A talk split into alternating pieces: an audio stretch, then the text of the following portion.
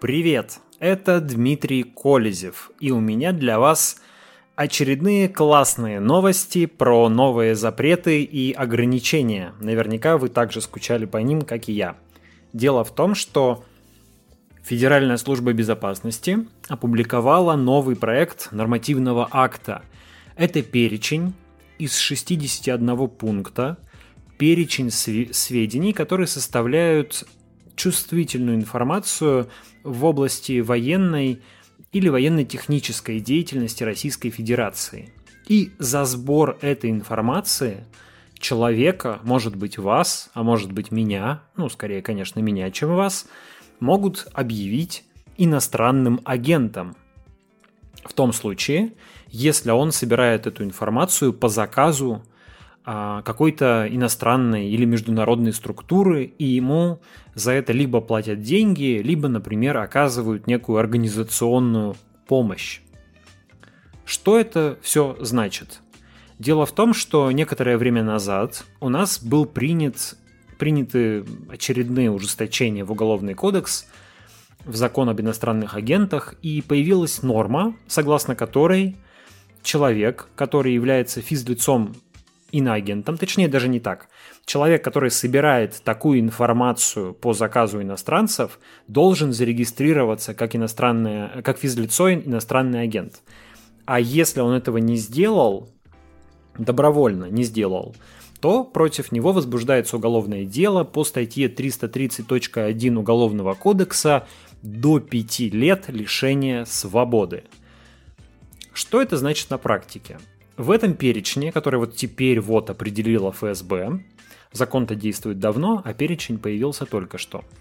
А, так вот, в этом перечне 61 пункт, и чего там только нет. И информация о закупках оборонного ведомства, и информация практически любая о деятельности Роскосмоса, и информация о соблюдении законности в войсках, то есть, например, о дедовщине – и информация, скажем, о... Вот что интересно, о делах, о уголовных делах, о следствии в ведении ФСБ. И еще много-много-много различных пунктов, ну, практически все, что касается так или иначе оборонки, дислокация войск, персональные данные военнослужащих и так далее. И что же это значит на практике?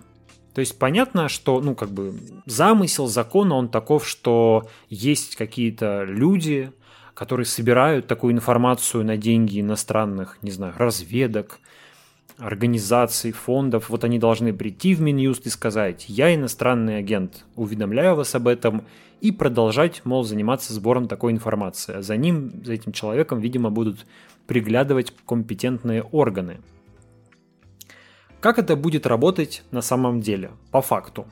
И зачем вообще, как мне кажется, это нужно?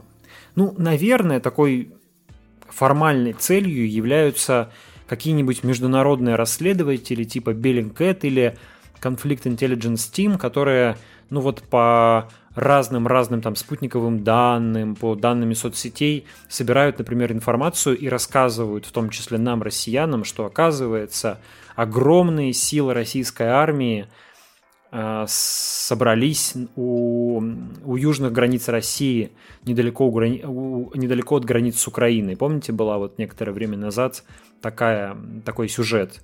И потом Кремль это комментировал, Минобороны это комментировал. Но, в общем-то, если бы не эти расследователи, мы, может быть, и не узнали бы о том, что что-то там назревает на южных границах России. А, и вот я думаю, что основная формальная цель этого закона это вот такие расследователи, которые вроде как по открытым источникам собирают информацию, но нужно, чтобы они были под каким-то контролем. Однако мне видится и другая цель этого законопроекта. Я вообще думаю, что мы сейчас наблюдаем появление нового уголовно-правового феномена. У нас появляется состав, который я бы назвал госизмена light. Дело в том, что, как вы знаете, в России в последнее время довольно много возбуждается уголовных дел по э, подозрению в государственной измене тех или иных лиц. Напомню, что если вы, например, собираете какую-то информацию, секретную информацию а, по заказу иностранцев, и им эту информацию передаете, то вы можете быть, э, если вы российский гражданин, вас могут обвинить в государственной измене. А если вы иностранный гражданин, то за то же самое вас обвинят в шпионаже. Это две соседние статьи Уголовного кодекса 275 и 276 УК РФ. Но часто бывает так, а, и это очень видно по делам о государственной измене, что ФСБ вот считает какого-то человека шпионом, вот хочет его в этом, или государственным изменником, хочет его в этом обвинить, но проблема в том, что материалы, которые он передает, как считают ФСБ и иностранцам, ну как-то не очень вписываются в понятие государственной тайны. Например, такие дела часто возбуждаются против наших ученых, которые, скажем, ведут какой-нибудь международный проект, общаются со своими коллегами в европейских университетах или в китайских университетах такие случаи тоже бывали, передают им какую-то информацию в рамках этих исследований, а потом приходит ФСБ и говорит, а, так это же была секретная информация. Вы, уважаемый Иван Иванович шпион, пойдемте-ка в тюрьму на 20 лет лишения свободы, потому что статья о государственной измене достаточно жесткая статья, сроки там большие. Но э, тут Иван Иванович говорит, подождите, как же так? Ведь эта информация не секретная. Ведь я ее публиковал до этого четыре раза в совершенно открытом журнале, и любой иностранец мог ее там взять и прочитать. И какая разница, что я эту же самую информацию отправил по электронной почте своему коллеге в голландский университет. Тут ФСБ хватается за голову и пытается доказывать, что все-таки это была государственная измена. Иногда им это удается, иногда им это не удается. Если адвокаты сильно упираются, то это становится проблемой. Ну вот, например, громкое дело журналиста-коммерсанта, бывшего журналиста газеты «Коммерсант» Ивана Сафронова. Толком неизвестно даже, в чем его обвиняют, потому что материалы дела засекречены. Но вроде бы в том, что он писал некие обзоры военно-промышленного комплекса для своего э, чешского коллеги по его заказу. И Иван Сафронов, его защита объясняют, что ведь не было в этих материалах никакой секретности, ведь они все написаны по совершенно открытой информации. Ну, там Иван Сафронов, как журналист, может быть, ездил на какие-то выставки и что-то там видел и мог что-то об этом написать, но ведь эти выставки открытые, они проводятся в том числе для иностранцев, которые приезжают покупать российское оружие. Что же такого мог разгласить Иван Сафронов, если у него не было допуска к государственной тайне. А допуск к государственной тайне – это особая юридическая процедура. Вам должны, вы должны дать расписку о неразглашении, вы должны подтвердить, что я такой-то, такой-то, понимаю, что мне доверена государственная тайна, я являюсь ее носителем теперь, и я эту тайну никому не разглашу. А если разглашу, то ждет меня уголовная ответственность. Вот за передачу такой тайны человека, если он действительно передал иностранцам, то человека э, могут гораздо проще обвинить в государственной измене, и, наверное, это будет справедливо. Но проблема в том, что понятие государственной тайны трактуется довольно широко.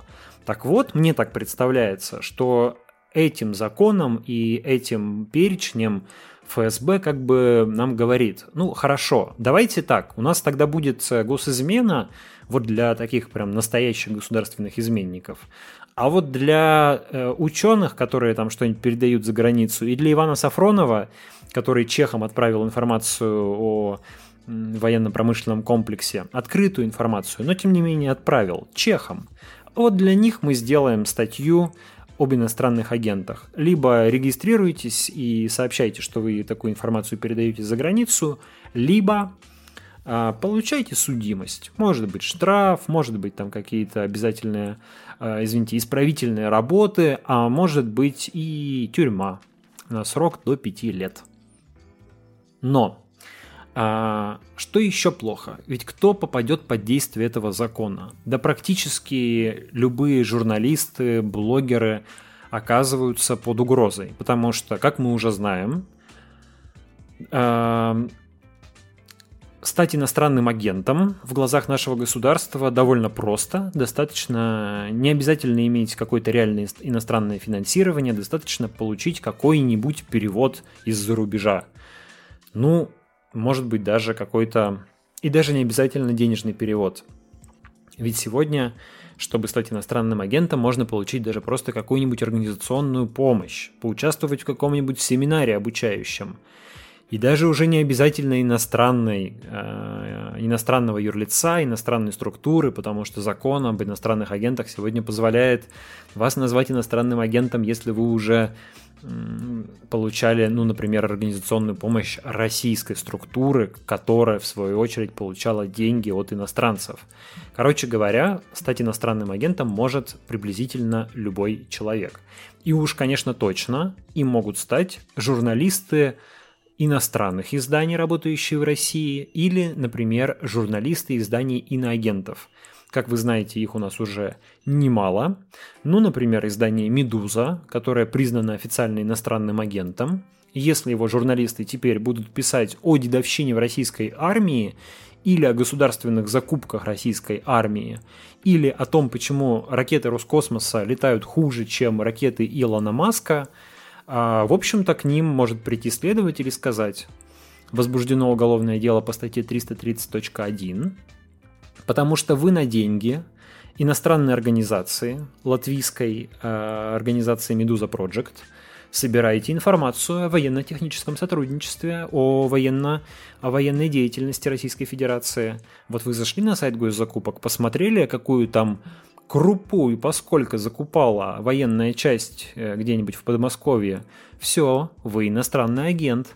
И не просто иностранный агент, а вот вам сразу уголовное дело.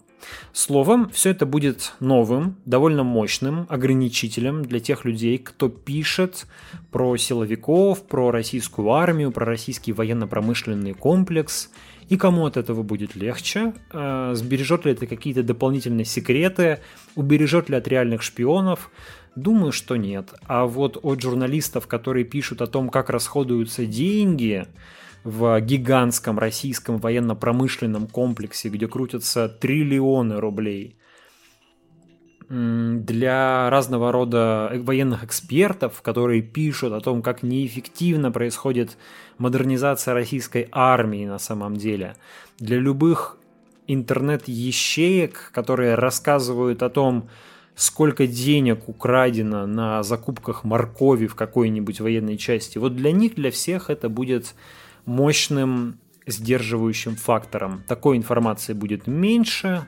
значит коррупции, непрозрачности, произвола будет больше. Если, конечно, этот проект нормативного акта превратится в настоящий нормативный акт. Пока это все-таки только проект. Но так как спроектирован он могущественной Федеральной службой безопасности, если честно, мало сомнений в том, что в ближайшее время этот перечень начнет действовать. Вот так, друзья. С вами был Дмитрий Колезев. Вы можете меня смотреть на YouTube, читать в Телеграме, а можете написать мне письмо на kolezevsobaka.gmail.com. Скоро услышимся еще раз. Пока.